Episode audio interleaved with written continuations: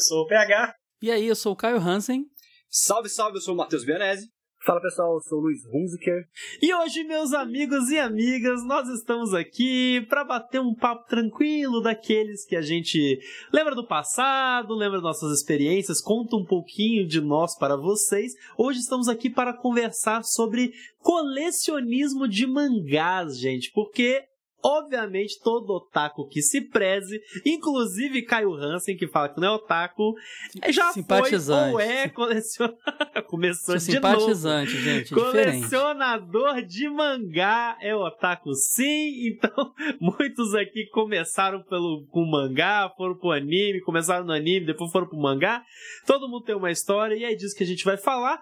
E estamos recebendo aqui a presença ilustre do Luiz Ruzeker. Seja bem-vindo, meu amigo. Olha só, fico, fico lisonjeado. Valeu, pessoal. Obrigado pelo convite. É muito bacana estar aqui com vocês e podcast de qualidade de primeira. Muito, muito bom tá, ser convidado aqui nesse lugar maravilhoso. Cara, e você demorou. Você demorou para vir aqui. Eu já falei várias vezes pros meninos que, tipo, olha, Luiz tem que colar com a gente. O Luiz, para quem tá ouvindo e não sabe, muito com certeza você sabe, mas se você não sabe, o Luiz, ele tem um podcast de anime também, que é o Omoshiro, e também produz conteúdo pro YouTube, produz conteúdo também para o Instagram, tudo relacionado a esse universo de animes e mangás. E eu e o PH, a gente já esteve lá no podcast dele para falar de The Boy and the Beast, né? Uhum, sim, episódio é excelente que a gente falou lá de The Boy and the Beast, que a gente ficou todo mundo ansioso pra assistir Netflix, viu que não tinha mais Netflix, né? histórias de amor e... Rolando esse papo mesmo, tipo, nossa, pô, que bom, né? Ele escolheu um tema que tem no Netflix, vai no Netflix. Tiraram. Cara, você vê como funciona essa dependência da nossa vida hoje em dia com esses serviços de stream, né? Uma desgraça. em compensação, tinha no YouTube. é, aquele zoom, né, que você só vê o nariz do personagem. Sim, total, total. A, a Netflix acabou com a pirataria porque deixou a gente com preguiça de piratear. Exatamente. Que é muito prático. Essa é a maior verdade do mundo, cara. Eu tenho preguiça. Torrent, ah, dá muito trabalho. Um dia que chegar na Netflix eu vejo. É, é assim, cara. Ó, o PH, antes da gente começar o podcast, não, o vamos, PH não vamos é um citar cara... nomes aqui não, pra depois a polícia vai bater na casa de quem. Faz, usa um nome, um apelido tá, HP. Tá, vamos HP. dizer assim, o tem HP. um cara, um cara que você conhece. Tem, ó, tem um brother meu aí, o, o, Harry Potter, vamos chamar assim. Ele, o Harry Potter baixa muitos animes. Aí teve uma época quando a gente começou a ver anime de temporada, coisa e tal. Ele, não, mas tem anime tal aqui, não sei o que, que você pega o programa, tem um RSS feed, ele baixa automático, você coloca uns códigos. Meu irmão, era uma programação pra assistir um anime. Inclusive, cara. esse amigo me contou, eu falei Potter, com ele esses dias, porque rolou um problema aí que o, o Horrible Subs, que é o maior sub de, de, de ripar anime. anime nos Estados Unidos, né, que já vinha com a legendinha ali prontinha, bonitinha, parou as atividades, sabe? Então deu uma atrapalhada aí pra esse amigo e pra esse pessoal que pega anime na internet. Mas, mas parece que tem outras dicas. Se alguém precisar, pode falar comigo que eu encaminho pra esse cara passar umas dicas. Harry Potter, se você tá escutando, meus pêsames, amigo. Você vai ter mais trabalho. Mas é isso, gente. Bora para o podcast.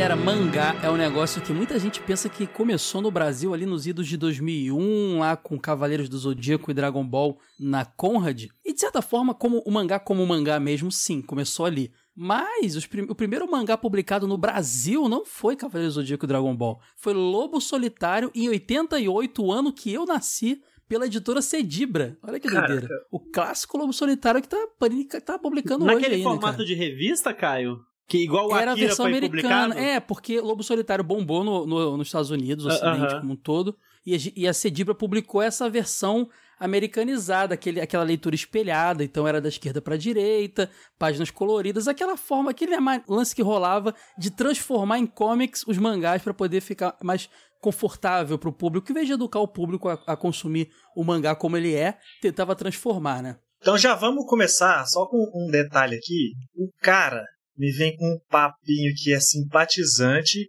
já chegou dando aula, primeiramente. O simpatizante já chega com mais informação Não, que todos. O Wikipedia tá aí pra qualquer Semana um. passada queria viajar pra tatuar Cavaleiros do Zodíaco e vem falar pra mim que é simpatizante, simpatizante. esse cara. Todo professor aí. Não, e tu, não- e tu não sabe, PH. É muito. Provavelmente o Pedro vai me perguntar em breve aí qual o primeiro mangá que eu li, vai perguntar pra galera. Eu já vou responder aqui agora que eu não comecei igual a maioria dos otakus aí no Brasil com Cavaleiros do Dragon Ball.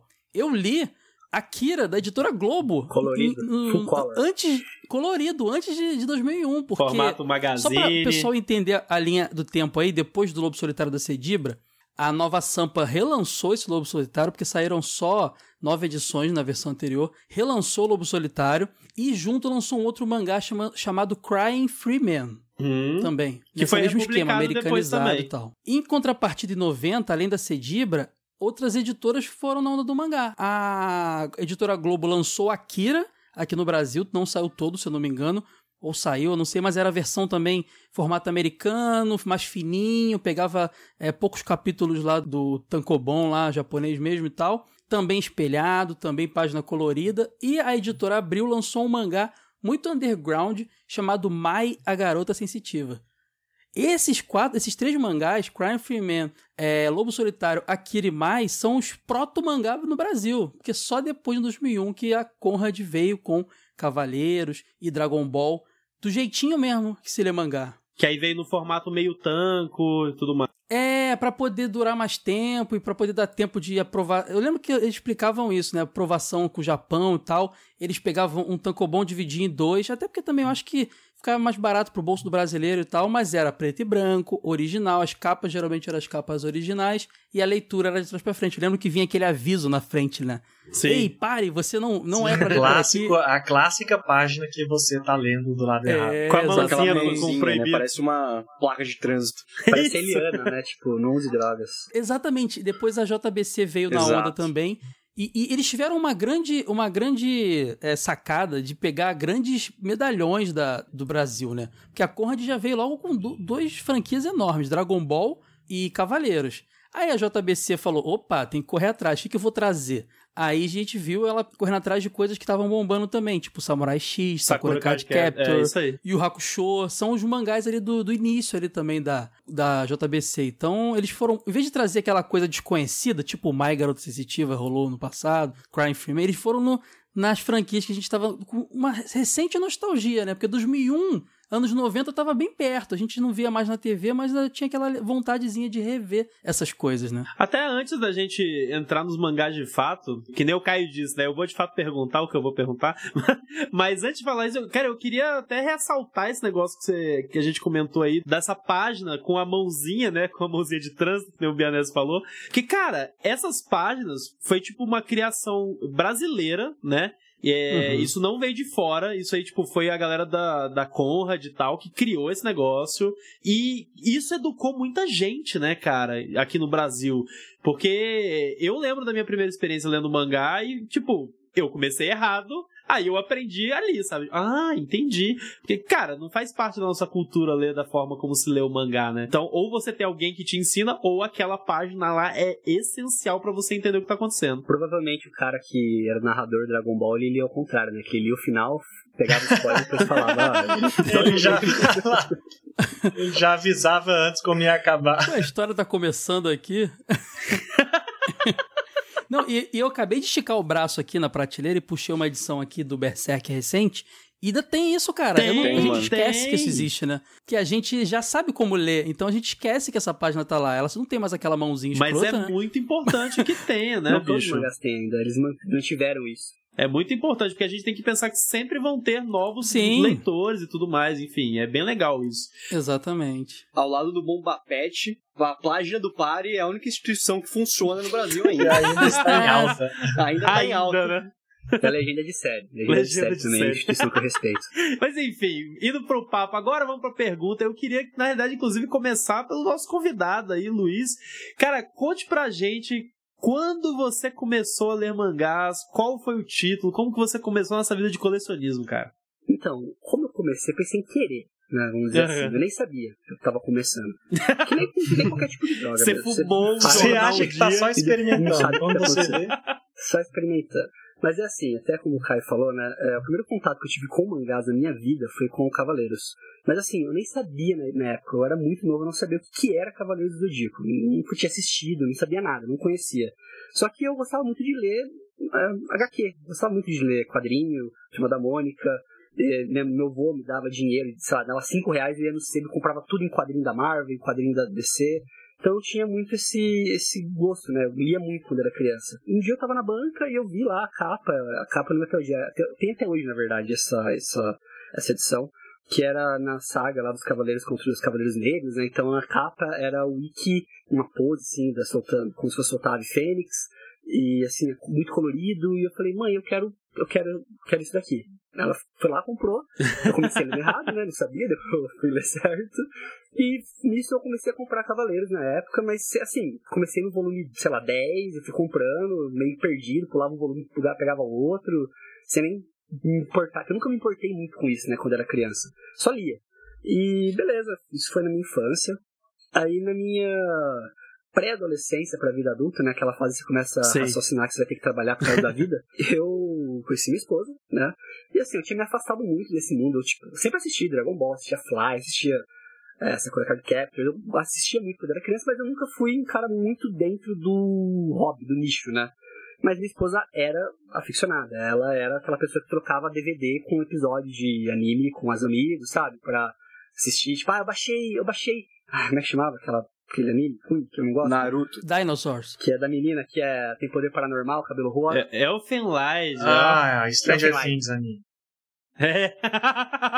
Eleven mais 18. Nossa, minha esposa ama esse anime, nunca assisti. Nossa, eu odiei. Mas assim, ela fazia muito isso, ela começou a falar, ah, vamos assistir um negócio aqui. Daí a gente foi lá, começamos a assistir Death Note, começamos a assistir Shobits, começamos a assistir Claymore. E nisso eu vi que, sei lá, fui num site e falei, ah, cara, tá vendendo aqui. um- Queria comprar o DVD, na verdade. Eu, ah, eu queria comprar o DVD, que eu gostava do DVD. Eu quero comprar o DVD do, do- desse anime. Falei, mas cara, mas não tem oficial, tem uns piratas aqui, um negócio estranho, né? Tipo, não tem DVD pra você comprar dos episódios. Eu fiquei indignado na época até, né?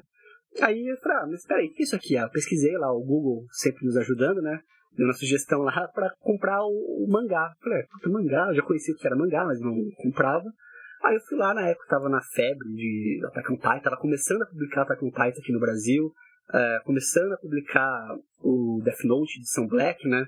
Isso mais ou menos em 2015. Aí eu falei, comprei, né? Comprei o Death Note Black Edition, comprei uh, Attack on Titan, comprei Sword Art Online, e nessa primeira compra minha esposa ficou com o mangá pra ela, porque ela achou legal. Porque ela é a mulher da casa, é isso aí. Ela é a mulher da casa. E o legal do Death Note, os primeiros foram esses, né? foram Death Note, eh, Attack on Titan e Sword Art Online, que eram os que a gente tava mais na pilha na época. né? Caraca, você começou recente então nesse Ah, faz mundo. uns 5 anos. E só que foi legal do Death Note que assim, a gente falou, né? Nós vamos comprar, vamos. Aí eu falei, mas quem compra? Ela falou, ah, eu Quem compro. A gente, a gente namorava ainda. gente Vem da namorava. minha carteira ou da Falei, ah, sua? mas- Falei, mas você vai comprar eu fico sem, né? Ela falou, não, eu compro. Eu falei, não, deixa que eu compro. Tipo, não deixa que eu compro. Não, eu Nossa, é- eu olha, eu compro. tô sentindo o cheiro que é o golpe que ela queria te dar agora aí. Não, no final, os dois compraram, porque a gente não tinha certeza se a gente ia continuar causa da vida. Então, tipo assim, como isso aqui é uma garantia do nosso relacionamento, eu não quero perder quando a gente separar, então assim, eu compro, eu Caraca. compro, você compra também. Então os dois compraram o mesmo mangá por medo de separar, tipo, não sabia se ia durar. E depois eu sorteei, dei fim nos mangás aqui, mas, é, assim, numa linha do tempo da publicação aqui no Brasil, é, eu comecei faz relativamente pouco tempo, né? Só que o que acontece? Como a gente, eu tinha incentivo da minha esposa em casa, não tinha alguém pra falar não, a gente começou na fúria, entendeu? Então, assim, a gente 16 começou num pique títulos absurdo. A gente, a gente começou comprando pouquinho e, sei lá, tinha meio que a gente olhava e falava, caralho, o que aconteceu com a fatura desse cartão, entendeu? Era só Amazon e iFood. A gente falou, meu, acabou, tem coisa errada nessa vida aqui. E assim, a gente Amor, precisamos rever as completou, contas. assim, precisamos rever as contas. Tem que parar de comprar iFood, vamos comprar só. Tipo Dá pra comer papel? Dá. E assim, das publicações mais recentes pra cá, né, até umas mais antigas que a gente foi procurando em sebo e tudo mais, a gente comprou boa parte do que lançou, assim, que a gente gostava, né, não comprando qualquer coisa também. Mas a gente, sei lá, pedidos, assim, absurdos todo mês. Tanto hoje eu faço alguns vídeos de unboxing, assim, do que eu compro no canal e tudo mais. eu não falo isso, mas aquilo lá não é um terço que a gente comprava na época que a gente tava no pique mesmo, sabe? Tipo, que a gente tava na, na, na fúria, assim, de comprar bastante mesmo por mês. Que a gente fazia um pedido ali que. E onde, cê, onde vocês guardavam tudo isso em casa? Tinha uma Cara, salinha para isso? Assim, a gente prateleira pra caramba? usava um pouco, porque assim, meu pai ele gosta de mexer com marcenaria, essas coisas. Meu pai fazia prateleiras pra mim. Oh, então ele, comprava, ele, fazia uma prateleira e eu falava, pai, encheu. Aí ele fazia, me ajudava a fazer outra. E nisso foi fazendo. E agora que a gente construiu nossa casa, né? Faz uns três anos que a gente tá morando aqui, a gente construiu um escritório. Então, o nosso escritório é uma biblioteca. Até nos vídeos. Dá, dá pra, ver bem, bem, dá pra ver né? bem. Mas assim, é, são duas paredes distantes. Um lado é só livro, um lado é só mangá. O lado de mangá eu já estou preocupado que não tem mais A parede de mangá é sinistra. Pra quem vê os vídeos dá pra então, ver. e assim, é bastante mangá. Assim, uma contagem na última, assim, eu acho que deve ter passado uns 700 volumes, sabe? Meu Deus do céu. Caralho. Comprando Mangá ainda. pra caramba. Compra, comprando ainda, gasta caro. Até porque muita coleção que você começou ainda não acabou, né? Tá em ato, né? O que tem de mangá em ato Cara, hoje em eu dia? Tô, eu tô vendo aqui ah, o vídeo. E a estante que eu tenho aqui na minha casa é a mesma.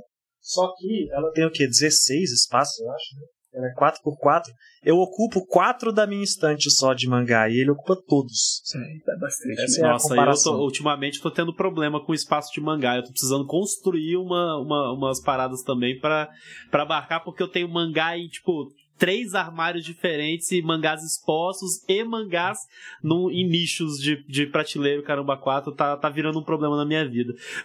e uma coisa assim, até que muita gente fica na dúvida, na questão de guardar mangás e tudo mais. Se você quer colecionar mangá, é muito importante você pensar muito bem como você guarda eles, né? Porque, sim, uma coisa que as pessoas não, às vezes não percebem, mas mangá estraga, mangá é papel, entendeu?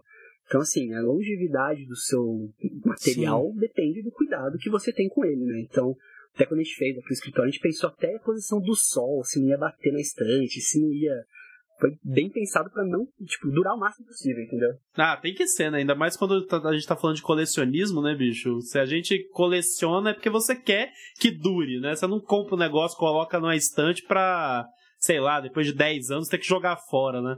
Não é esse sim, sim. feeling. Eu tô vendo nesse momento o seu vídeo da tour pelo escritório, estou que, invejando o seu foda, foda. Cara, também tem uma experiência parecida com Cavaleiro Zodíaco, porque acho que foi a porta de entrada, foi aquele início nas drogas, como o PH falou pra muita gente ali. Ficava ali babando na, nas grandes livrarias, não entendia nada, porque eu também era moleque, eu não sabia muito bem o que estava acontecendo. Mas o primeiro que eu tenho noção mesmo que eu comprei, que eu, que eu comecei a colecionar e comprar e ler, me apeguei, fiquei completamente apaixonado. Foi Fullmetal Alchemist, da JBC. E é interessante porque eu comprei o segundo, porque eu não vi que era o segundo e já tava na segunda semana, no segundo mês. Eu falei, meu, li o negócio, falei, mano, tem alguma coisa errada, cara. Fui olhar na capa, pá, dois. Falei, putz, preciso ir atrás do primeiro, né? Fiquei dias tentando achar, não achava, não era muito bom a internet naquela época, não, não era tão difundido assim, você simplesmente entra no site e compra, e era moleque também.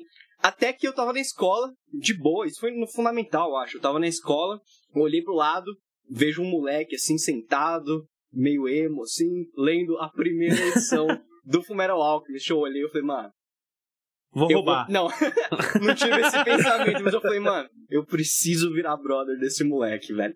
E era o PH, não zoeira. Mas é. é... Cara, assim, só não era eu, porque eu não li Metal Alchemist na escola, mas a, exatamente era eu esse cara na minha escola. E daí esse moleque era o meu queridíssimo Maurício, que, mano, a gente ficou, foi amigo demais, assim, durante toda a infância, é, trocando mangá pra caramba, algo que Sinto falta até hoje de, tipo, poder emprestar e tal, mais facilmente.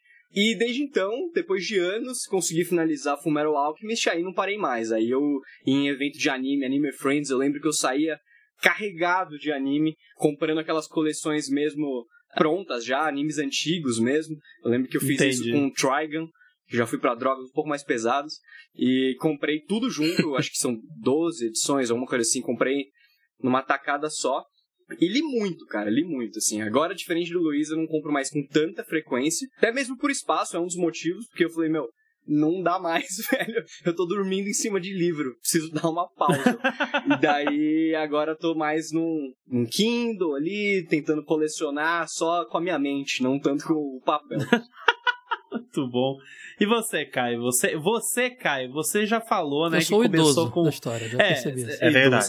Você, você começou com a velharia, magazine, a porra toda. Cara, então, eu, como eu contei no início, é, eu, primeiro mangá que eu li, eu não fazia ideia que era um mangá. Assim, eu tinha uma noção que era japonês, porque a gente falava desenho japonês e Akira passava na Band.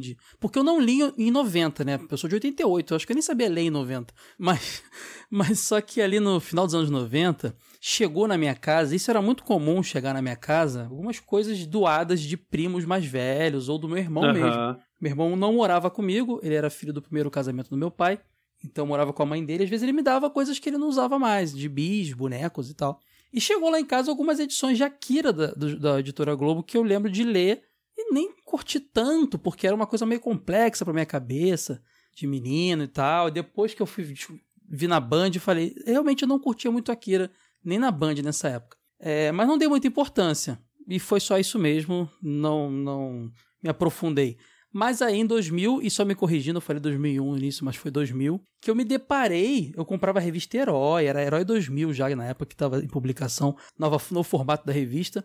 E eu parei passeando com meus, minha família no shopping, aqueles quiosques de shopping que nem, nem livraria, um quiosque que vende revistas, sabe? De banca, banca mesmo. Banca mesmo, é. Aí eu É. vi o Ceia, cara. Mas, pô, eu tava. Cara, você sabe, já, quem, me, quem acompanha aqui sabe que eu sou louco por Cavaleiros, assim. Até hoje, gasto. Não, simpatizante. Mas Cavaleiros é muito mais do que mangá e anime. Cavaleiros já é estilo de vida. Simpatizante de. É cavaleiro. estilo de vida. Star Wars não é cinema, é estilo de vida. Essas coisas transcendem. Ô, Caio, você pode colocar no teu perfil do Twitter, simpatizante de cavaleiros. Por eu vou, favor. vou botar, vou botar. Boa ideia. É, mas então, cara, eu vi o Sei assim, e tipo assim, isso foi em 2000. ah, desde já devia ter uns três anos que a série tava fora do ar. E eu era muito fã. Eu falei, caramba, uma revistinha. Eu peguei e falei, mãe, eu quero. Era R$3,50, eu lembro o preço na época. E ela pegou, folheou, falou: Nossa, né, um gibi preto e branco. Eu não vou. Pede, pede o melhor aí, eu não vou gastar R$3,50 num gibi preto e branco. A minha mãe teve a E mesma a- reação, cara. E vó, vó, vó é um ser que vem do céu pra abençoar a gente. Ela tava É comigo. tão abençoada que eu chamo minha avó de ceia. De Atena, de Atena. Minha Deus, Atena. Ai, meu Mas Deus. ela chegou e falou assim: tadinho do menino, vou dar, eu pago pra você, pega aí, qual que você quer? Isso aí? Eu levei a edição 1 de Cavaleiros do Zodíaco, li, entendi todo aquele conceito. Tinha uma área ali que seria em breve uma área de cartas. O Cassius Medawara aí, que é, que é um grande, até hoje, tá na Conrad de novo e tal, ele era um dos caras que assinava. Ele e o, e o Guzmão, né? Sidney que- exatamente. Eu acho que eu falei certo o nome dele, não sei, do Cassius. Sempre, sempre, sempre erro sobre o nome dele. Falou, falou. ele explicava o conceito de mangá ali, que ali seria uma sessão de cartas, que aquilo ali seria edição 1, o que, que era aquilo. Eu falei, caramba, vou comprar as outras, né? Era mensal. E tem uma história engraçada, porque eu. Eu, eu não achava esse gibi na banca indo pra minha casa, né? Eu não comprei Dragon Ball porque eu não tinha dinheiro criança pra sustentar duas coleções. Era uma ou outra. Era o lan- dinheirinho do lanche. Eu não, tinha, não achava na banca perto de casa. Eu tinha um amiguinho da escola que achava na banca perto da casa dele e a gente fazia um acordo. Ele comprava pra mim com a condição de que ele lesse, lesse primeiro. Então sempre chegava um mangá já lido, que eu dava o dinheiro pra ele, ele comprava pra mim. Manga já lido, já meio, É, ele- eu, eu, eu dei umas broncas nele, depois ele passou a ler direito. E, cara, foi assim, cara. Daí foi, foi pra pior, porque aí eu comecei a, a, a guardar, ganhar um, dinhe- uma mesadinha maior, aí eu já comecei a comprar o Yu Hakusho da, da JBC também. E aí comecei a ter. As, todas as bancas começaram a receber os mangás. Aí a febre só começou e nesse primeiro momento eu lembro que eu tava colecionando tudo, até que eu fui entender que não dava, né? Porque as séries eram enormes. Mas até hoje eu tô, cara, não tem jeito. Não aprendi e não vou aprender. Hoje eu coleciono um monte de mangá que tá em ato. E eu fico pensando, cara, é Por que, que eu tô isso. fazendo isso, né? É, o Berserk é em ato, o Vagabond tá em ato, É. o Dex Dimension tá em ato, o, o cara, o, o Seiichi Show tá saindo Hunter. devagar. Ô Luiz, o Caio, tá, o, o? Caio tá faltando comprar Hunter x Hunter. Então, se eu comprar Hunter x Hunter já era. Você forma o exódia dos mangás. É. Nem me atrevo, cara. O Shihiro Togashi vai estar lá jogando Dragon Quest. Mas olha só, essa lenda é uma lenda, cara, porque ele tem uma doença séria lá de coluna que atrapalha ele. O pessoal fala que é porque ele fica jogando Dragon Quest, que ele é viciado, mas não, o cara tá doentaço mesmo. Mas é isso aí, cara. Foi assim, comecei sem querer com o Akira, mas cava- assim como a maioria cavaleiros, é, foi a introdução do mangá no Brasil e pra minha vida também. Agora, nosso PH Sensei, eu sei que é um cara que já não compra, coleciona mangá físico já tem um tempo. Como é que foi pra ti, PH? Para mim foi bem parecido com o Caio, assim. Para mim já era rolê de final de semana e em banca, saca? Bem antes de mangás. Comprava. Sempre foi parte da minha vida dar rolê na banca e saber que eu queria comprar. E eu já tava por dentro desses lançamentos de mangá, por acompanhar essas heróis, as outras jovens, essas coisas tudo, né? Então, os primeiros que eu comprei foram mesmo esses da Conrad, Dragon Ball, é, Cavaleiros, depois Dr. Slump também. Agora, o primeiro mangá, assim, que eu comprei, falei, ah, deixa eu pegar essa obra desconhecida aqui, do 1, e fui até o final, que eu fui fã, foi Love Hina, que eu considerava, Nossa, assim, ah, esse foi o primeiro mangá, assim, que eu li, porque Cavaleiros era muito boa a experiência de ler de trás para frente, ver a história em preto e branco, as coisas de ver a armadura no final dos volumes, uhum, né? Yeah. Essas próprias cartas que o cara tava falando. Mas assim, eu já tinha uma outra relação com Cavaleiros, então não era uma parada no completamente nova. Agora, quando eu li Love Hina, era tipo assim, eu não sabia, né? Eu precisava, cada página que eu virava era um grande suspense. E, o, e a JBC já publicava diferente, né? Era o papel mais jornalzinho. Formatinho. Então não parecia que você estava lendo uma coisa padrão já, porque a página do, dos da Conrad era tipo página de livro, então já tinha uma parada, era mais familiar de fato, né? A JBC foi mais full Japão na experiência, apesar de ser meio tanto e não tanto inteiro, né? Então eu considero que Love Hina, que foi o meu primeiro mangá puro assim, mas eu vim da experiência da Conrad mesmo, dessas adaptações clássicas da Caraca, TV. boto fé. Eu, bicho, eu acompanho vocês dois nessa da questão do rolê banca, porque eu também sempre fui um cara que de dar rolê na banca do shopping, às vezes a banca da praça, sabe? Sempre fucei revista de herói, ultra jovem, essas coisas todas, às vezes eu comprava, às vezes rolava gibi de Mônica, muito de vez em quando também de herói mas não era nada a ponto de colecionismo, sabe? Agora, eu nunca vou me esquecer desse, uma vez de estar. Tá meu pai é piloto de avião, não sei se eu já contei isso no podcast, mas enfim. Tipo, eu tava toda semana no aeroporto, saca? Pra buscar ele, que ele tava chegando de voo, então tava sempre eu, minha mãe e meu irmãozinho pequeno. E eu devia ter, sei lá, cara, nessa época, acho que uns 12 anos. E aí eu lembro de, nesse, em um desses rolês de aeroporto pra buscar meu pai, tinha uma banca no aeroporto de Goiânia, que eu sempre tava lá, até que um dia eu olho meio que pra cima assim. Cara, essa banca era boa demais. Era muito boa, você sabe qual é. E aí eu, e aí eu, eu olhei para cima e eu vi Cavaleiros do Zodíaco. E aí eu falei, caraca, que que é isso? Peguei, folheei, falei, um gibi, preto e branco, Cavaleiros do Zodíaco. E Cavaleiros do Zodíaco sempre foi, tipo, por muito. Pela maior parte da minha vida, foi meu anime favorito, sabe? Não é mais, mas foi por muito tempo. E ainda mais moleque. E aí eu peguei e era o começo da saga de Hades, cara. Nossa, aí, foi tarde. É, aí eu peguei, tipo, já número 30 e pouco, sei lá, não vou lembrar exatamente o número, mas eu peguei e falei, eu preciso levar isso. E tinha dois, é, duas edições, sei lá, de 30, 30, 31. Comprei, li, pirei. Aí eu descobri que tinha os outros volumes e não sei o que. Eu falei, caraca, eu preciso ir atrás disso. Fissurado. Fiquei, levei pro colégio, mostrei para todo mundo. Tipo, não, não, as pessoas não compravam, saca? Eu, os meus amigos, não tinha nenhum amigo que, que conhecia e tudo mais. Então, foi meio que uma novidade pra galera. E aí, nesse tempo, virou, tipo, a minha pira cara, tipo, sei lá, meu foco total virou, preciso colecionar tudo de Cavaleiro do Zodíaco. O que deu muito boa para mim por dois motivos. É, por um motivo, no caso. A Conrad, nessa época, começou a relançar desde o 1 em um pacote que vinha três edições pelo preço de uma ou duas, saca? E, co e corrigindo erros da corrigindo primeira. erros versão. da primeira. E aí, cara, foi perfeito, porque, tipo, eu comecei na 30, e aí quando tava, sei lá, na 33, eles começaram. 1, 2 e 3. 4, 5, 6. Mas, mas, não te incomodava a lombada, não? Porque a original era colorida, Cara, essa relançamento não, era cinza. Não, não, a, minha, a minha que eu comprei foi colorida. Todas coloridas. Ah, então você não comprou a versão Não, mas nova. é porque, não. sabe o que acontecia essa, essa época também? A distribuição, não sei como é hoje, imagino que possa ser parecida, mas é, era setorizada, Isso. né? Então, assim, eles lançavam as edições nos grandes Sim. centros, tipo São Paulo, Rio de Janeiro, os maiores mercados. Aí, daqui a algumas semanas, daqui a alguns meses, na verdade, lançava nas praças menores, e Goiânia Isso. é uma das praças menores.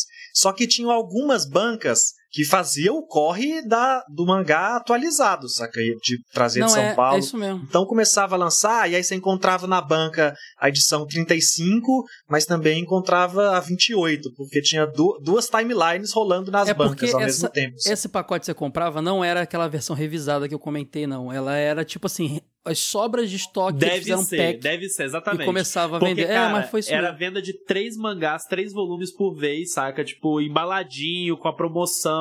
E aí, no fim das contas, eu consegui terminar é, Cavaleiros assim. Só que durante isso, eles fizeram a mesma coisa com One Piece. Então, Putz. tipo, o One Piece eu fui lá e comecei a comprar o One Piece da Conrad. 1, 2 e 3, 4, 5 e 6. E eu colecionei One Piece até, tipo, mais ou menos volume 60 do meio tanco da Conrad. É, nesse esquema de comprar, tipo, de três, três, três edições em três edições, sabe?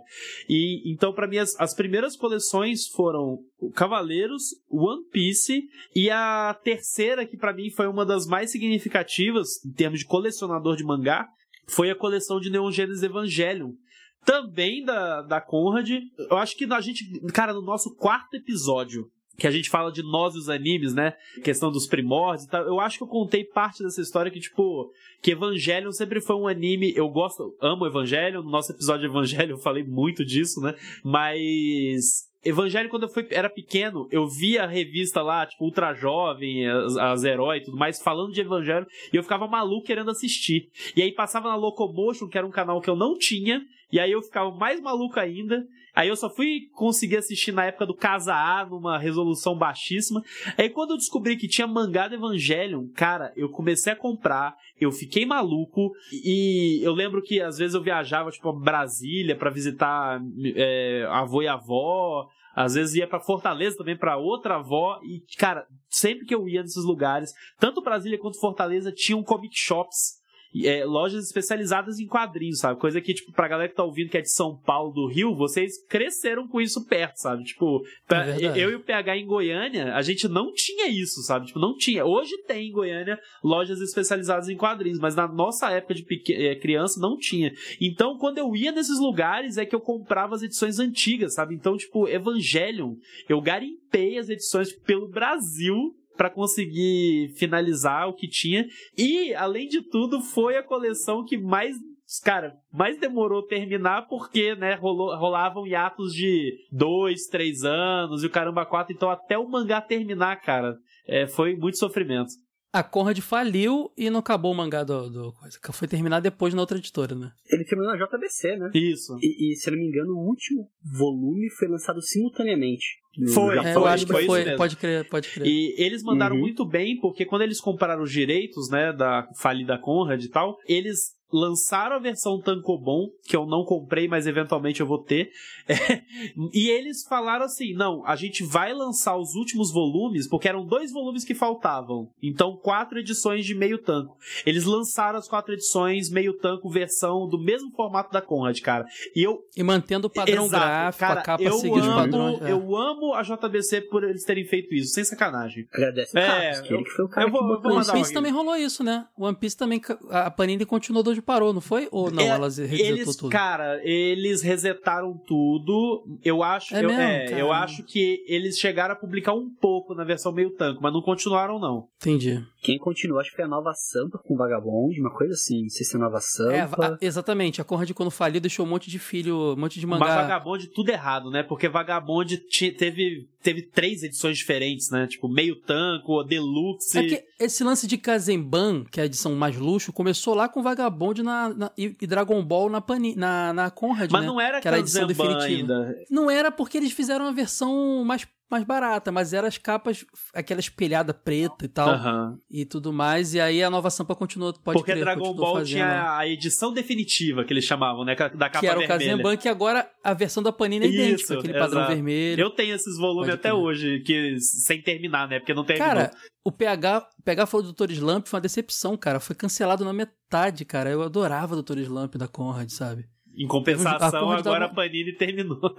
É, terminou. a Conrad tava muito mole nesse sentido na época, cara. Teve muito. Ó, o Battle Royale, um dos maiores mangás publicados no Brasil até hoje, quase não terminou. Foi muita pressão, aí a Conrad lançou as duas edições que faltavam, assim, sabe? Que é um mangá incrível. É, é um mercado muito doido, né? Mas enfim. Tipo...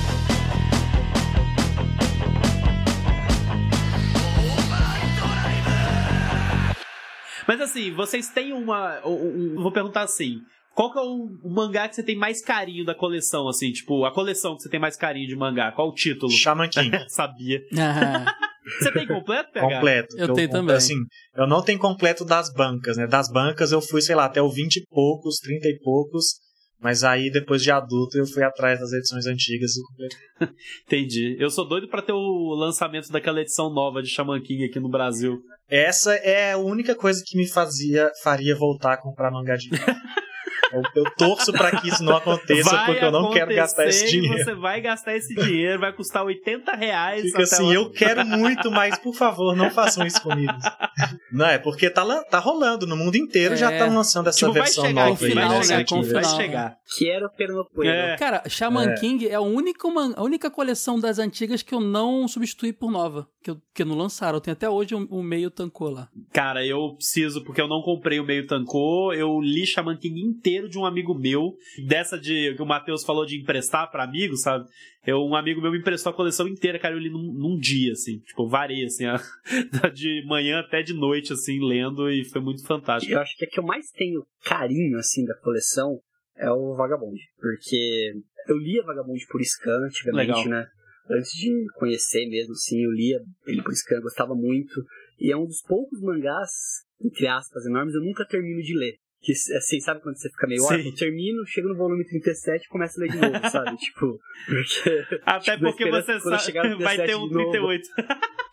é, na esperança que eu ia chegar ao qualquer dia desse. Então, assim, eu sempre tô lendo ele, às vezes eu só abro uma folhada, tipo, ah, eu quero ver essa Legal. batalha aqui.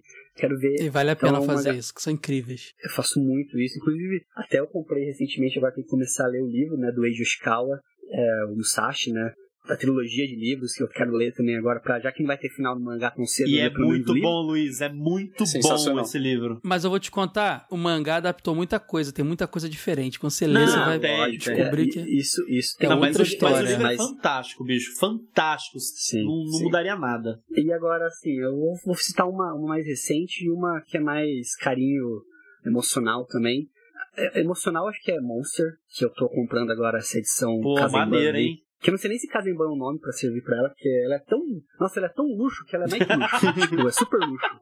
Lembra aquele quadro do Hermes Renato? Sim, luxo e o. Lambida? É tipo isso, ele é o luxo do, do quadro. Mas é, é uma edição assim, eu acho que é a edição mais bonita que eu tenho. Um parênteses aqui muito grande. Não precisava de tudo isso, talvez, mas é a mais bonita que eu tenho. É, mesmo sendo a mais cara também. Mas é uma história que eu gosto muito, assim. É, quando eu conheci o Neo Kurosawa, foi por Monster hoje mesmo, tipo, eu tô reassistindo ele de novo. E é uma história que ela ficou muito temporal, sabe? Tipo, é uma história muito bem escrita. Detalhe, cara, detalhe assim, de ser, tipo, você fala, nossa, mas por que. Ah, é por isso. Aí você vai percebendo as coisas que o cara vai colocando na obra. Depois disso eu fui ler Pluto, eu tô atrás do Bonzão também, viu? Vale a pena. Então, assim, Naoki Kurosawa virou um dos autores favoritos meus, assim, tipo, ele tá no, no, no topo ali para mim de autores favoritos da vida. E o Monster, a leitura de Monster é muito impactante, assim. Tanto que eu até brinco assim com a minha esposa que eu não tenho nenhuma tatuagem ainda, mas a primeira que eu quero fazer é uma de Monster. Eu quero tatuar algumas coisas Monster assim que eu gosto muito. é, é, lógico. É, tatuar a, a pichação lá do, Legal, legal. Mas um recente que eu tô gostando muito, assim, que até eu comecei a fazer mais conteúdo no canal e mais dele, porque é uma história que me surpreendeu de verdade, é o Spy X Family. É, tem um volume dele, mas assim. Eu tô vendo é, você falando muito comecei... dele, inclusive. Esse mangá assim, é muito bom. É muito bom, é muito bom. É um mangá que ele é engraçado na medida certa, ele emociona na medida certa, ele é tudo na medida certa, sabe? Ele é como se fosse a, a para mim, assim, hoje, na leitura dele, pode me decepcionar amanhã ou depois, mas ele é um, a receita meio quase perfeita ali de uma história divertida e fácil de ler, Sim. sabe? Depois que eu li, eu fui atrás lá no Manga Plus, né, no aplicativo da, da Shonen Jump pra ler os outros volumes, os capítulos, porque é uma história tão boa, mas tão boa, que eu fiquei fissurado por ela. E assim, eu fiquei de cara que é uma história tão recente, de um autor que não tem nenhum nome assim maior até hoje, e ela tá começando a fazer sucesso mesmo fugindo um pouco daquele padrãozão Shonen Jump, sabe? É uma história que ela é um pouco mais focada até na comédia ali, na parte mais de, de menos de batalha, luta assim. E cara, eu tô de verdade apaixonado pelo Spice Family, é as capas são lindas também do, do mangá.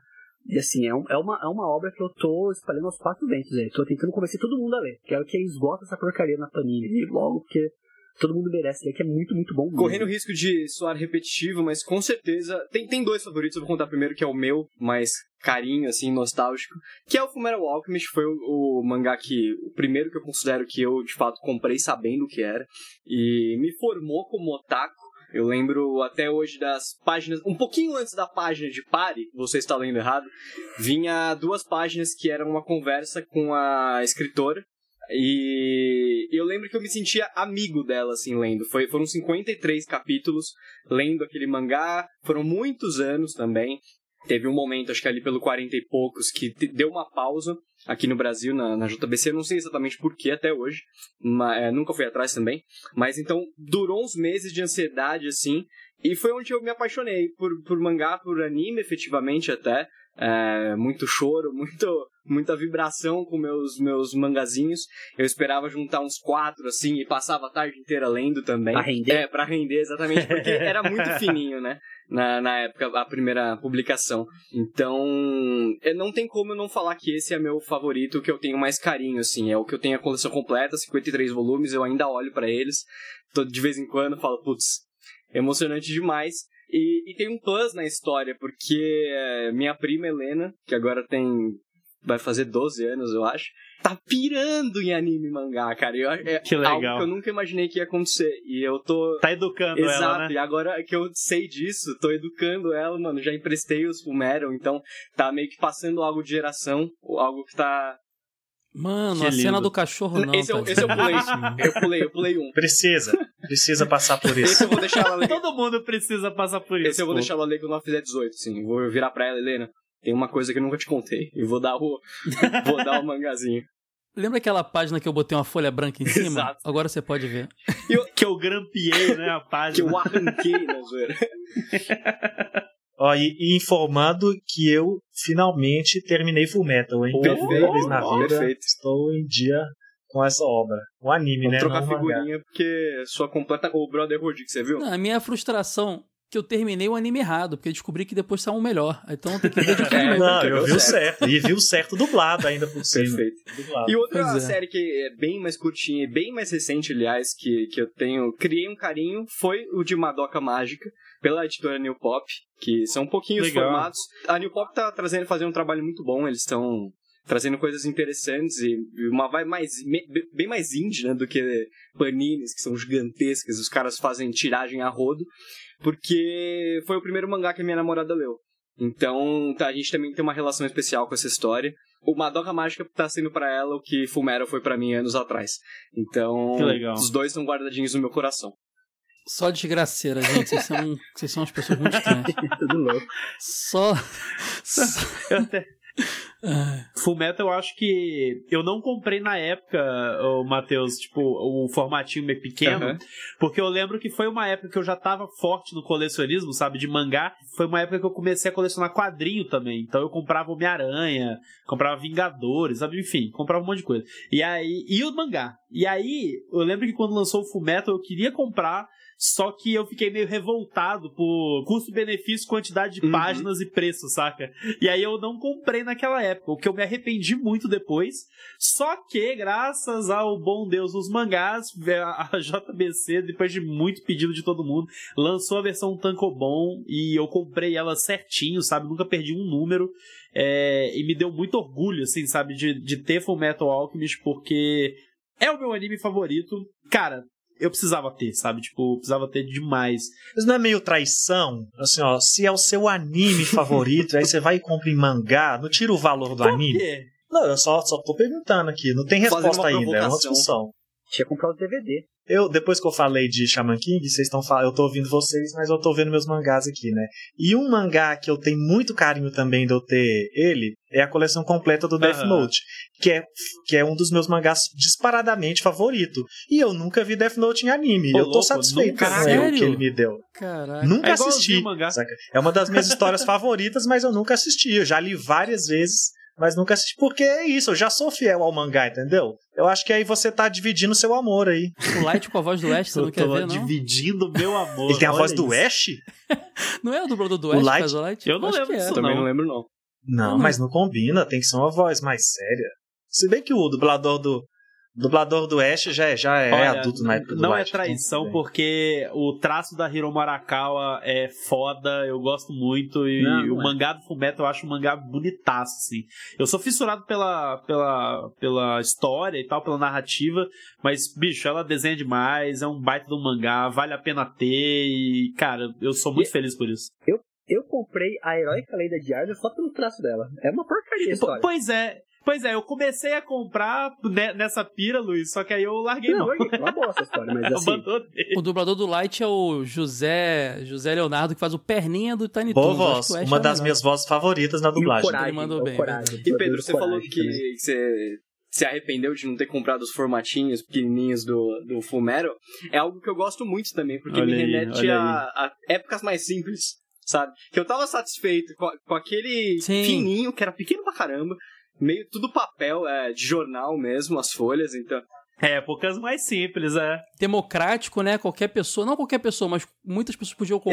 Exato. E daí depois eu, eu me pego pensando na minha trajetória de colecionismo, que depois de um tempo, até com quadrinhos Sim. mesmo, que eu tenho pra caramba, que eu comecei a comprar aquelas editoras, as edições da Salvati, de, da Marvel, Lombada, o cacete, luxo do luxo do luxo, igual o Luiz falou. E, pô, é incrível, adoro. É, uhum. é, arte isso, não é um simples mangá. Só que eu sinto falta da, de tempos mais simples, sabe? Com o mangazinho ali que eu. É, era pra surrar mesmo, sabe? Naquela época, não tinha. É, isso daí. Isso daí tem muito a ver até com quando você começou. Lá no começo do programa, você falou, ah, que eu vi o menino lendo ali na escola, no canto. Tipo assim, é isso. Você compra um mangá por R$3,90 você pode botar Sim, ele na mochila e ler exato. no recreio e colocar ele no meio dos seus livros, e é isso, ler no ônibus, ler onde for. Agora você compra um mangá Quando de, você paga é, de 50 conto, você vai pôr na estante bonita, tá? Que você tem que fazer igual o Luiz aí, pede pro seu pai uma estante foda e coloca lá para aparecer no vídeo, porque se torna cenário e decoração. Não é uma parada que você só compra para ler e é isso. Eu compro o mangá, boto na prateleira e geralmente eu leio eles no Kindle, cara, só para não estragar o mangá. Eu tô nesse, nessa Caraca, pira aí, meu cara. Monster nunca saiu do escritório. Eu, eu não meu julgo. Meu Kanzenban de Cavaleiros, tudo bem que eu já li Cavaleiros mil vezes, mas eu, eu não, não li. Tá tudo lacradaço. É, cara, tem muito mais mangá lacrado do que aberto no meu, na minha prateleira. Fato. Meu, meu eu tenho muito mangá lacrado também. Nunca saiu do escritório, muito. nunca foi passear. Também Olha pesa 30 quilos agora, não dá pra sair daqui. Cara, Pedro, uma edição favorita, cara, é difícil definir porque eu gosto de. Eu, eu, hoje em dia eu seleciono mais, então só tem coisas que eu gosto muito. Com certeza são o meu Kanzenban, meus Kanzenban de Cavaleiros, uhum. que são edições muito bonitas. E Cavaleiros é aquela coleção que eu faço desde o início de tudo, né? Desde então eu não substituí nenhuma edição. Assim como o PH queria muito edições novas do Shaman King para substituir as antigas, eu faço isso com tudo. O Hakusho, quando saiu a nova edição, eu me desfiz da antiga, é, Love Hina também. Mas Cavaleiros eu guardo todas as edições de tudo. Tanto é que tá sendo Lost Canvas agora com capa metalizada. Eu tô comprando, mas eu ainda tô na prateleiras antigas e não vou me desfazer. É um lance meio do, doentio, sabe? Então eu tenho um carinho muito grande pelos Kanzenban e pelas minhas edições clássicas da Conrad, que são as mesmas que eu comprei indo pra escola. Então é muito legal que a minha edição 1 de Cavaleiros Zodíaco é aquela que eu li no recreio. Então isso é muito bacana. E eu tenho muito carinho também por, por Vagabond, Berserk, Slandunk, toda essa. A Panini ela tem realmente uma, um carinho muito grande com a edição do mangá. Os mangás da Panini são muito bonitos. Tem sido cada vez mais, assim, trabalho de edição muito bacana. E todas essas três que eu citei agora, eu sou louco, acho, acho, eu fico namorando aquela capa bonita, aquelas páginas, aquilo tudo. São muito caprichadas.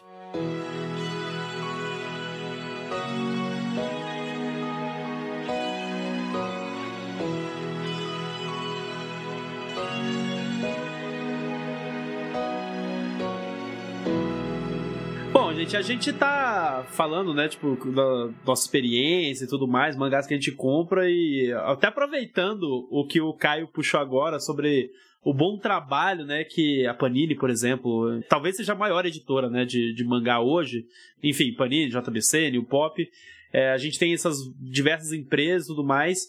Aproveitando também que o, Luiz puxou falando do, do Kanzenban lá, da edição de luxo do Monster. Eu queria saber a opinião de vocês, assim, dessa, desse movimento que a gente tem tido, assim, porque eu tenho algumas críticas. É, esse vai ser o bloco polêmico, tá, gente? Já vou adiantando. É, eu tenho algumas críticas em relação ao colecionismo de mangá barra quadrinhos no Brasil, como que tá acontecendo e como que o fã, o colecionador tem se comportado diante de algumas práticas. O primeiro ponto que eu queria falar é justamente da questão do preço.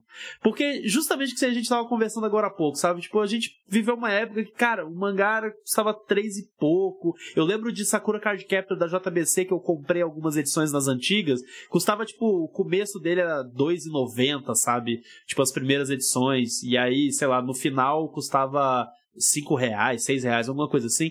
E hoje a gente, tipo, tem passado, eu acho que do ano passado pra cá a gente passou por alguns reajustes. Inclusive, recentemente teve reajuste de mangá. A gente vê que a média geral agora é mangá a 22 a 24 reais, sabe? E a gente tem essas edições de luxo vindo em peso é, a 50 reais. O que, que vocês acham disso? Luiz, você que entrou nessa vida em 2015, principalmente, assim, como é que você. É, assim, 2015 pra cá já teve muito reajuste, sabe? Teve. É claro que tudo tá subindo, o preço das coisas, blá blá blá blá, blá tudo isso é justificado pelas, pelas editoras e tudo mais. Só que, assim, deu uma galopada de um tempo pra cá esses valores, no sentido assim, de a gente ter mangá shonen simplesão a 30 reais, entendeu? E assim, qual, qual que é o meu medo, e é uma coisa que eu costumo falar pessoal, e tem muita, muita garotada que me procura né, no direct, tipo, pergunta, pedindo dica tudo mais, que eu falo, escolha muito bem o que você vai comprar, sabe? Não compre por impulso, não compre nada assim, porque é, você se desfazer de um mangá, sabe? Eu comprei um mangá e eu não quero mais ele. É um trabalho, é tem, você nunca vai sair ganhando nisso, é que nem carro, sabe? Você comprou, você já tá perdendo dinheiro ali, é, não tem como você... Claro que tem aquelas pessoas que querem vender mangá tá raro, né? Eu tô fazendo coelhos voadores aqui, ó. Tá raro mercenários do Mercado Livre ali, mas. Claro que tem pessoas que fazem isso, mas é, quando você tem mangás, assim, coisas que vêm em banca, que tá custando 30 reais, 27, 29 reais, que até mesmo a gente falou, né? O custo-benefício que às vezes não é tão claro assim, é difícil de você justificar uh, o hobby e o colecionismo. Eu critico muito essas edições super luxo que vão sendo lançadas, que a gente está perdendo a mão disso hoje. Sentido assim, a gente tem mangás que não precisavam de edições super luxo e estão recebendo edições mega luxo. A gente tem é, é, um mangá aí, que é o, o Koeno Katashi, que é o do A Voz do Silêncio lá. Vai receber uma edição que é capa dura. Sério mesmo? Lá, não sabia disso não. Vai, por 80 e poucos reais. E ninguém comprou isso, nem a edição normal. Então, e é um mangá que tem edição normal circulando por aí. Então, assim, o que eu questiono é, Pra mim, mangá merece uma edição de luxo quando, sei lá, é a terceira publicação dele na história, sabe? É, concordo. Já foi publicado crer. uma vez, uma segunda, e a terceira vez, ah, beleza, vamos fazer uma edição especial para quem não comprou das outras, compra agora. Porque se você faz isso Que é o caso mangá, do Cavaleiro do Zodíaco, por exemplo, né? Cavaleiro do Zodíaco, Dragon Ball, merece uma edição especial. Dragon Naruto, Ball, é verdade. se lançar de novo agora, merece uma edição especial. Porque você tem opções pro mercado, mesmo que sejam difíceis de encontrar, tem opções. O cara que quer comprar um novo desfaz do antigo. Bom, acontece muito isso. Mas a gente vê muito mangá de entrada com preço muito absurdo. Mas por quê? Ah, porque tem um vernizinho localizado, porque ele vem com uma sobrinha de papel que vira marcador ali. Ó, isso é uma crítica da Panini, porque, por exemplo, é, é ela, eu tava elogiando a qualidade, mas são. Tudo bem, os três que eu citei, o Berserk, o Slandan e o Vagabond, também já foram publicados antes aqui, também são clássicos. Mas eles fazem mas isso. Mas o Berserk um é o único de luxo aí. Não, sim, mas, mas, mas quando você vê o papel usado no Vagabond e tal, eles justificam o, o, o preço que estão cobrando do negócio, entendeu? É, então, assim, é legal ter essa edição, mas nenhum deles uhum. atualmente você tem uma versão mais barata para comprar. E muitos deles nem foram concluídos na versão mais barata. Sim. O Vagabond, por exemplo. Então o cara não pode nem colecionar o antigo, porque não acabou. É. Tem razão isso aí. Pode crer. Uma coisa até que, por exemplo, vou dar um exemplo. Tipo, cito a Panini. É porque a Panini ela é quem tem os maiores caprichos pros uhum. mangás. Pro bem e pro mal, né? Até nas HQs também. Pro bem e pro mal, os maiores caprichos são da Panini. Eu olho aqui, eu tenho os volumes de Kimetsu no Yaiba, do Demon Slayer. É, é lindo. O mangá ele tem sobrecapa, ele vem quase todo o volume com marcador. Mas é um mangá que tá, sei lá, R$27,90, se não me engano, R$26,90. Eu, eu, como pessoa dentro do nicho que coleciona, que compra, ficaria muito mais feliz de ver esse mangá, sei lá, R$19,90, um preço muito mais em conta. Pois é, pois é, exatamente. colecionando, podendo, podendo adquirir. Eu tenho muita molecada que chega assim, ah, eu tenho, sei lá, 30 reais de mesada no mês, o que, que eu compro? O que, que você recomenda? Eu falo, ó, escolhe bem o que você gosta, porque posso me dar ao luxo de comprar mais de um, de comprar vários. Mas quem não pode, acaba ficando muito reduzido. Tem até um meme que o pessoal fez na internet, né, de uma, um meme que chama algum anime, alguma coisa. A menina chega com o dinheiro na mesa e joga 20 reais. Eu quero dois mangá. Mas o cara fala, mas mangá custa 27, 27,90. Tipo, cara, é, mangá isso, atualmente é sendo tipo publicado isso, com a, no formato mais, mais básico e custando aqueles famosos 11, 12, 13 reais. Só o Pokémon que eu me lembro agora, parando pra pensar. Tudo tá meio luxozinho. Quando não é um, um, um formato luxo, é aquele formato luxozinho, sabe? Tem um negocinho o suficiente para ficar 20 reais, sabe? É, mas Sim. nem Pokémon tá custando mais isso. Pokémon já subiu, né? Pode crer. Já subiu, já teve reajuste. O Doc, o Dr. Slump, o Dr. Slump também a mesma coisa, começou com 13,90, alguma coisa assim. é, é isso aí, é isso aí, é isso aí.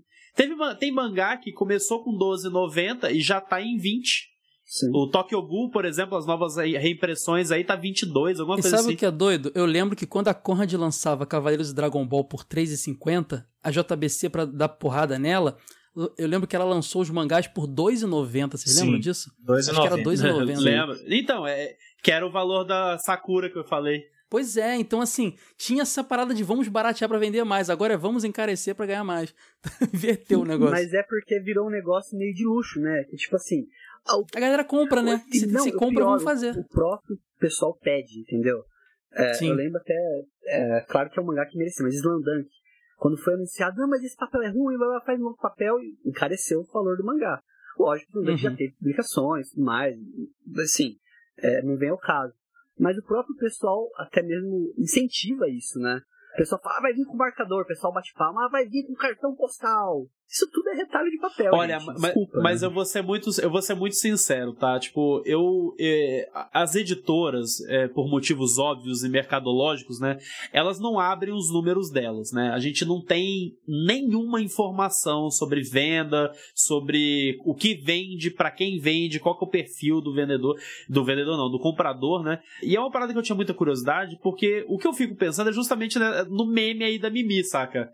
É tipo, hoje o jovem não tem essa grana, saca, para comprar mangá. Tipo, aqui só tem velho de guerra, todo mundo aqui trabalha, sabe? Todo mundo aqui é, rala total para poder pouquinho do dinheiro ali do mês. Eu gosto de mangá, eu vou lá e compro o mangá da coleção e tudo mais, não sei o quê. Mas quando a gente para pra pensar, tipo, pô, mas e a molecada? E a molecada Sim. que, sei lá, de família com um salário mínimo, entendeu? Tipo, o pessoal de uma renda mais baixa. Cara, é inacessível, bicho, um mangá de 30 reais, cara. Não dá, saca? O negócio que eu acho é porque.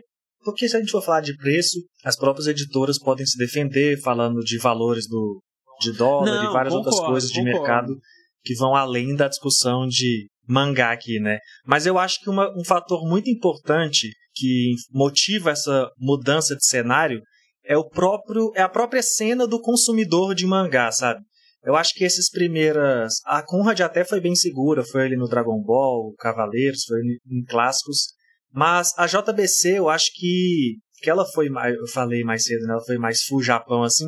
Ela foi a primeira a ousar mais com mangá. Assim, vamos trazer coisas que vocês vão Isso é conhecer é por mangá. Você vai comprar aqui e vai descobrir e aí você, você não está comprando porque é um anime. Então, essa época era muito época de vamos comprar histórias que nós não conhecemos. E como é uma parada que é uma aposta, você não quer, você não vai apostar alto, você não vai pagar 50 conto numa parada que você não conhece, é muito mais difícil, né? Então você vai lá R$2,90, você compra um mangá e vamos ver se essa história for boa. E se ela for boa, você, Aí você vai continua. Tem que ser aquela porta de entrada, tem que ser barato para atrair pessoas novas. Mas hoje em dia, os mangás já são publicados meio com a certeza da que as pessoas vão comprar, porque Sim. é o cara que está pedindo no Facebook, no Twitter, no Instagram. Então as editoras já sabem o que as pessoas querem comprar. E elas sabem que elas podem colocar um preço alto porque elas já têm um número de pessoas que estão dispostas a consumir aquele é produto. Verdade. Não é mais uma aposta, saca? É um cenário em que o público pede Hoje e a o cara tem traz. acesso a Crunchyroll, todos os animes, ele já quer aquela versão em mangá. Porque o cara já leu, É, na o verdade, né? já Igual assim, leu, o próprio scan. Luiz falou aqui, eu faço também. O Spy Family, eu acompanho no Manga Plus, Exato. sabe? Então, assim, quando você vai comprar, você não tá Você comprando pra aposta ler mais, mais, né? você tá comprando pra sua coleção. E o pro- Eu, tenho, eu- eu nunca comprei tanto mangá na vida quanto hoje, e eu nunca li tão pouco mangá na vida como eu leio hoje. Eu lia mais e comprava menos, hoje eu compro mais e leio É menos. porque você compra de uma razão, forma cara. certeira, né? Mas é que. Enfim, É. mas assim, eu, eu até per- falo dessa questão da curiosidade dos números, porque eu realmente queria entender, sabe? Tipo, quem que tá comprando mangá hoje? É a gente? Ou é criança? Ou é velho de 60 anos? Entendeu? Tipo, qual que é o perfil é, socioeconômico dessas pessoas? Yokai Watch saiu pra criança, né? Acho que foi o último também grande mangá Sim, que saiu é, no mas aí formatinho eu quero que saber, era mas eu gostaria pra- de saber, é um puta de um sucesso de um mangá, sabe? Tipo, tá.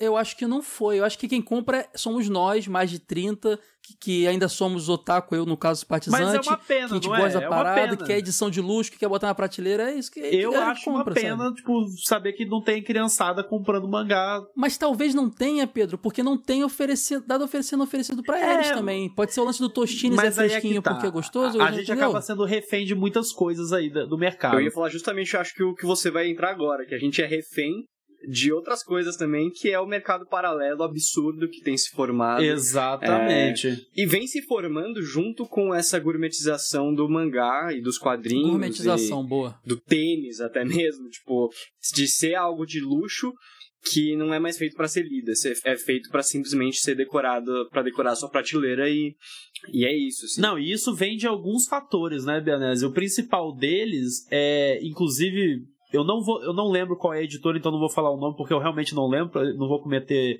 é, o problema de falar e não é a editora certa. Mas teve uma relações públicas de uma editora no evento esse ano que quando foi questionada sobre a questão de republicação, né, de desculpa, de reimpressão de mangás. Por quê? Porque os mangás estão acabando muito rápido. tipo, lançou esse mês, mês que vem ele não está mais, é, é, não tem mais a venda, ele esgotou total, e aí, tipo, a galera do Facebook, de grupos e tudo mais, começa a inflar preço das paradas, como Safadeza, né? safadeza, é o- que é o que a gente chama de, a galera dos quadrinhos chamam isso de scalpers há, tipo, décadas, entendeu?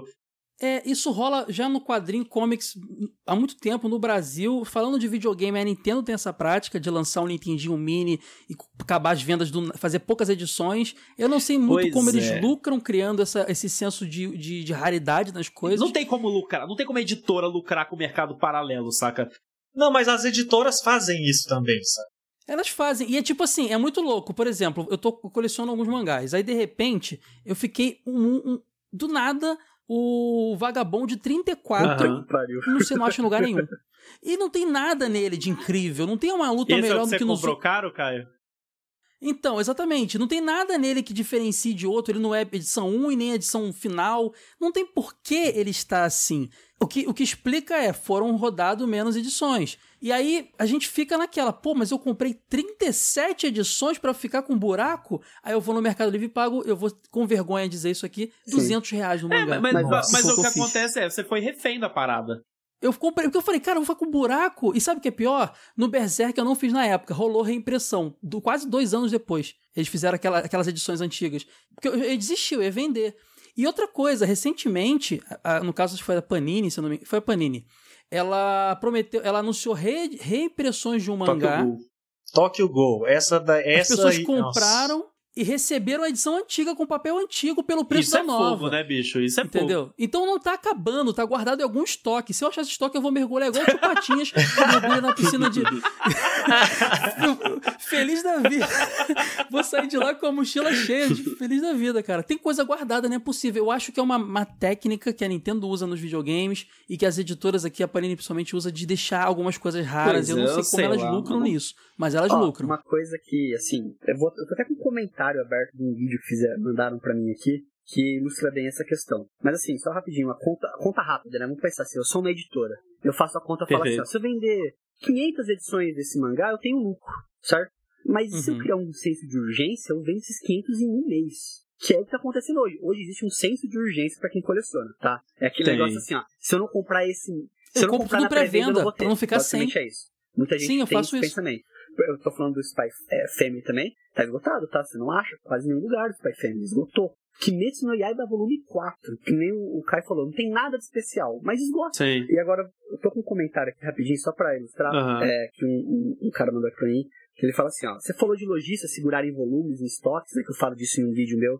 Que existem lojistas que seguram mangás no seu estoque também. O cara falou que foi na Liberdade, numa loja, procurou o mangá que ele queria lá. O cara falou, ó, não tem. Vê na loja X, talvez lá tenha, mas vai ser difícil de achar. O cara falou que entrou lá na loja, é, falou, ah, você tem volume tal de tal mangá? Tal? Ah, tem, tem sim. Onde é que tá? Tá aqui. Tinha uma pilha de 40 volumes daquele mangá. Olha aí. Tudo com o dobro de preço de Caramba. capa. Aí, ó. Esperou ficar é. caro pra Então, poder o cara vender falou, tudo. ah, se fosse- Ah, o cara tá segurando. Se o cara tivesse um ou dois volumes, eu ia comprar. Mas o cara falou, fui embora, não comprei. Mas sabe o que acontece? Amazon, por exemplo, os sites, eles não, não fazem isso. Eles ficam sem mesmo. Então, é- isso aí é lojista, Não, é Mercado safado Livre, loja local. É lojista safado. Mas, ó, Mas as grandes, as grandes redes não fazem. E, e ficam sem do mesmo jeito. É E estranho. não é todo lojista, tá? Só, só ilustrando. Não, é todo sim. Sim, isso, sim, mas sim.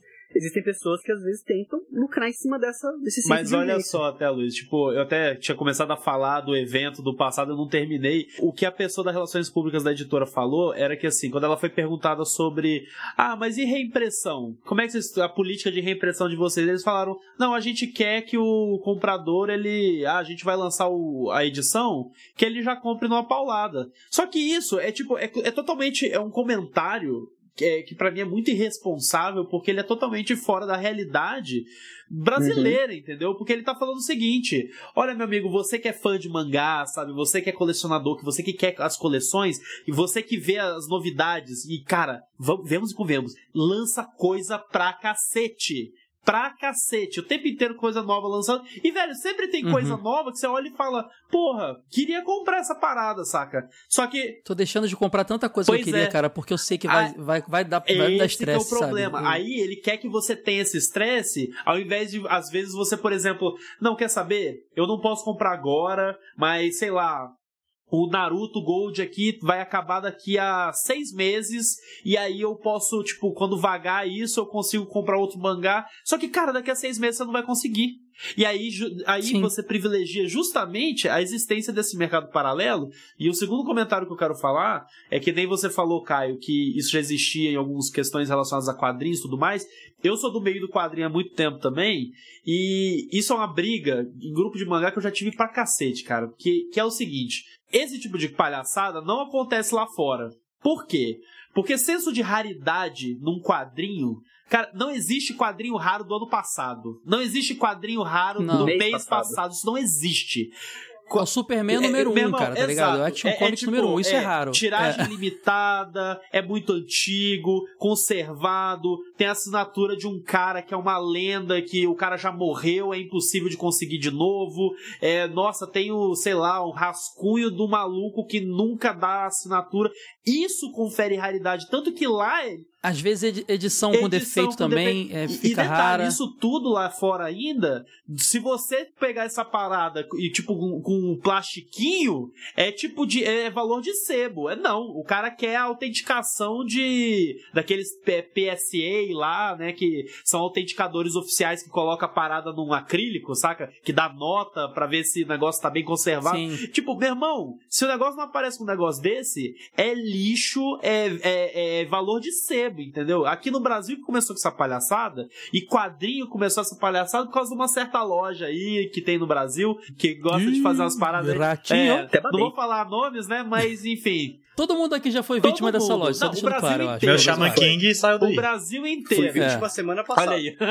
Eu tive, que, eu tive que ameaçar processar. É bom saber que Ó, ela tá assim ainda, porque eu É, não vou comprar mais, não, faz eu dois não anos compro. Também, mais, também. eu não compro essa loja, não compro. E a, e a outra coisa pra eu terminar de polemizar aqui é que depois desse anúncio da relações públicas aí sobre esse comportamento que eu discordo absurdamente e que eu acho que privilegia e que incentiva esse mercado paralelo que é nocivo, comportamento nocivo de colecionador, eu parei de comprar novas coleções. Eu simplesmente é, é, Eu a, parei a Eu também. fiz, é a minha greve. Tanta coisa que eu queria comprar, cara. Eu, não, eu falei, não vou é- sofrer não mais vou, Eu também Não não, vou é mais. bem isso. Eu não vou me me submeter a essa merda. Beastars eu não comprei, Kimetsu eu não comprei. E não- vou terminar o que eu já Exato, comecei e provavelmente exato. não vou colecionar nada por um bom Exato. tempo. cara. Eu vou pro, pro digital, que tiver digital, entendeu? Vou ver o que, que vai acontecer da, da vida de colecionismo de mangá. Mas, cara, não, eu não vou, porque eu não, eu não vou coadunar com, é, com esse comportamento, sabe? Chegou o advogado agora. Coadunar, aí chegou. É. Gostou, PH? Baixou Gostou? Gostou? no meio do mangá. A do Now, acho que a gente pode encerrar o programa, né? Porque depois disso não vem mais nada. É, tipo assim, eu não tenho nada que eu vou falar que vai além de E coadunar. quem quiser sabe? saber o nome da loja que o Pedro citou, se torne apoiador em apoia.se barra Overdrive. Vai ter Vem um aí. áudio lá sem censura. Inclusive, eu tô com uma edição do One Piece aqui pra É, negociar. olha aí. Manda nos comentários. Na moral, que grande parte desse programa, enquanto eu tava olhando a minha estante, tava pensando quais que eu vou Qual que vender aqui. vender? Mas, ó, até antes da gente finalizar, então, uma dica importante pra galera que tá. é, que às vezes não, não sabe, que não conhece, enfim, e que, e que coleciona ou quer colecionar alguma coisa. Eu, eu sugiro de verdade, o Luiz deve estar bem acostumado com isso. Tem grupos no Facebook de. Tem tipo, ah, mangás, compra e venda, preço justo, mangás, compra e venda. Deem olhada nesses grupos, porque às vezes tem muita gente, muito colecionador, que tá passando a coleção pessoal, às vezes porque precisa, porque, enfim, Uhum. tá querendo se desfazer por causa de espaço, às vezes porque precisa de dinheiro e tudo mais. Na maioria das vezes, óbvio, não é todo mundo, mas é uma comunidade que tem muita gente de boa fé. Então tem gente que tá vendendo coleções aí que tem galera pedindo 100 reais um volume, a galera tá pedindo lá, tipo, o valor justo por todos os mangás, pela coleção inteira. Então, pra galera que quer umas coisas mais antigas, enfim, ne- nem coisa tão antiga assim, porque o pessoal vende coisa até recente. Entre nesses grupos do Facebook, eu só entro no Facebook pra isso, inclusive. Uhum. Então, e vale a pena, eu queria deixar essa dica aí. Eu, tenho, eu tenho só mais duas dicas Manda brasa. assim. É, não puxando sardinha, mas assim. Ah, eu tô em dúvida se eu quero comprar esse mangá. Não, vê uma resenha também de alguém que já falou do mangá. vê se vale a com pena. certeza. Sempre é importante isso. E a gente lá no Mochiroi, a gente tem um grupinho que, assim, não é nem vinculado diretamente ao Mochiroi, mas eu que administro, eu criei ele, onde as pessoas entram lá e se ajudam a comprar, completar coleções, tá? Ó, que Como é legal. que funciona? Tipo assim, ah, eu tô precisando do volume tal, alguém sabe onde tem, o pessoal vai pesquisando. O próprio pessoal do grupo se movimenta pra tentar ajudar. É, já teve casos de pessoas tipo assim, ah, eu moro aqui no Rio Grande do Sul, na banca da minha cidade tem. Você quer? Irado. Comprou e enviou pra pessoa. Então, assim, o pessoal se Maneiro isso, maneiro. Manga Hunters da vida real. É. Exatamente. E, é, e a gente sempre tenta fomentar é, com o pessoal, né, todo mundo, pra gente não ficar quieto também nessas questões. Ah, chegou o meu mangá amassado, com problema. Reclama, devolve, Reclama, troca, é. não aceita, não... Nossa, eu já comprei mangá danificado só pra não ficar com buraco Então, na é, coleção. é, Você acredita nisso? Então, Era o que tinha e falo paguei eles, caro. Não aprenda, o- a pessoa inteligente, ela aprende com os erros. A pessoa genial, sabe, aprende com os erros dos outros. Então, assim, a- aprendam com meus, aprendam com meus erros, tudo que eu já fiz de cagada até hoje em coleção, não façam, entendeu? É, não, não Caio se, na armadilha, não né? caiam na armadilha, entendeu? É, não, não se iludam também, às vezes, nessa questão de, ah, vai acabar, não tem. Tenha calma, fala, pessoal, respira, tenha calma, procura alguém que pode saber onde tem. Manda, manda, às vezes manda WhatsApp para lojas menores, sabe? Tipo, ah, uma loja que é especializada em mangá, manda um WhatsApp. Às vezes a pessoa tem o mangá, mas não tá no estoque dela, tipo, não tá na, na, na, na vitrine da loja dela, não tá na, no site dela. As pessoas às vezes conseguem encomendar direto na, na, na distribuidora. Então, assim, opções existem. Quem acaba comprando é quem tá muito em desespero. Então, se você tiver um pouquinho de calma, você consegue achar o que você E precisa. aproveitando isso que o Luiz falou, aqui vai a minha dica final, que é meio Sr. Miyagi demais um pouco, mas ó, divirta-se. Divirta-se lendo seus mangás. Não entra no noia de comprar a qualquer custo e começar a ficar com dor de cabeça. É, todas essas histórias que a gente contou aqui, pra mim, são as coisas mais valiosas de ter um colecionismo de mangá. É ter histórias, poder ler, poder é, conversar com os amigos. Então, cara, você tá- viu que seu mangá tá 500 conto, assim, você tá com o pensamento, eu preciso disso, talvez seja o momento de você pensar um pouco, será mesmo? Será que eu preciso? E Será que eu preciso? E divirta-se, cara. Enquanto for prazeroso pra vocês, vai que vai. Ah, eu tenho só mais uma reclamação rapidinho pra fazer antes de acabar o episódio. Manda. rapidinho. por que que não republicam o mangá da Ever Lavigne? Tô atrás desse mangá faz tempo.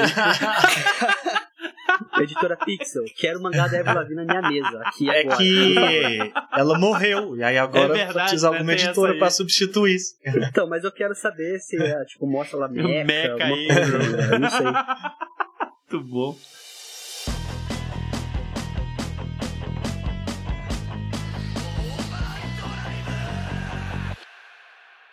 Bom, gente, vamos chegando aqui ao final de mais um podcast. Cara, um papo maravilhoso sobre mangá. É, é sempre muito gostoso, né? Nostálgico lembrar dessas coisas assim das antigas e tudo mal. E também faz bem dar uma reclamada, né? Tipo, pô, soltar, tô me sentindo até mais leve. Mas enfim, queria agradecer imensamente a presença do nosso amigo Luiz Hunziker. Pera aí, deixa eu repetir, caralho, me bananei do seu nome. Não Gente, vai repetir, não. Vai ficar aqui Ah, pra mostrar que tá entendi, errando o entendi. nome do convidado. Então tá bom, já que vai ficar. Luiz, obrigado demais, cara, pela presença aí, bicho. Eu agradeço pelo convite, é muito bacana bater um papo com vocês, uma coisa que a gente tá envolvido, a gente gosta, né? A gente fala bastante já, tipo, mas a gente fala porque gosta. Ninguém aqui ficou, tá, tá milionário por causa de mangá ou nada, muito pelo contrário, fica mais pobre, mas a gente gosta disso. É, é, vocês estão convidados a voltar de novo lá no Mochiroi, vamos acertar pra vocês aparecerem lá de novo, te bater mais um papo lá também com a gente.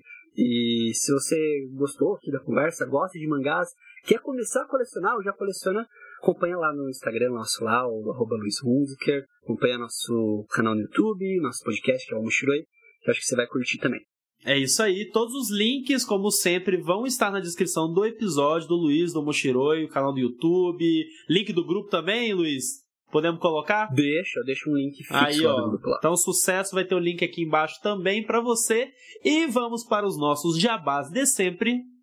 Pessoal que quiser ouvir podcasts de desenho japonês, de animes, a gente tem lá o TV de Tubo Podcast, que tem vários episódios. De, quer dizer, eu tenho, né? O meu podcast que eu faço além daqui. Vários episódios lá no histórico. Tem episódio de Fly, tem episódio de, de Shurato, tem o de Digimon que o Pedro gravou recentemente. Então procura aí no seu agregador TV de Tubo Podcast. Tem outros assuntos, a gente fala de nostalgia Fala até televisiva. de Xuxa. Falou de Xuxa, falamos de Bozo, de tudo isso aí, galera. Matar a saudade da televisão das antigas é só ouvir o TV de tubo e muito anime, porque a gente viu muito anime na TV. Então procura aí, TV de tubo podcast no seu agregador favorito. Pra você encontrar meu trabalho, você pode entrar lá no IGN Brasil. Tem muita coisa de anime que eu, que eu fiz.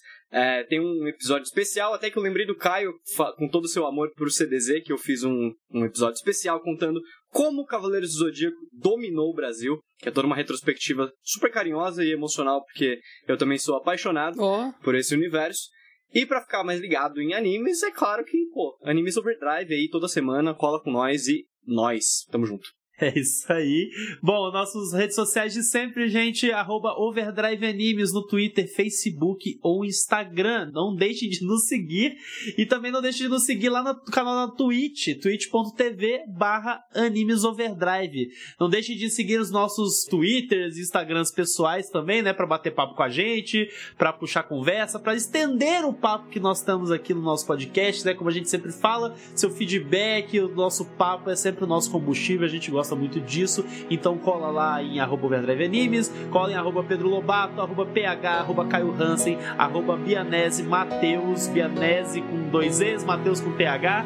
Muito obrigado pela sua audiência e até o próximo episódio.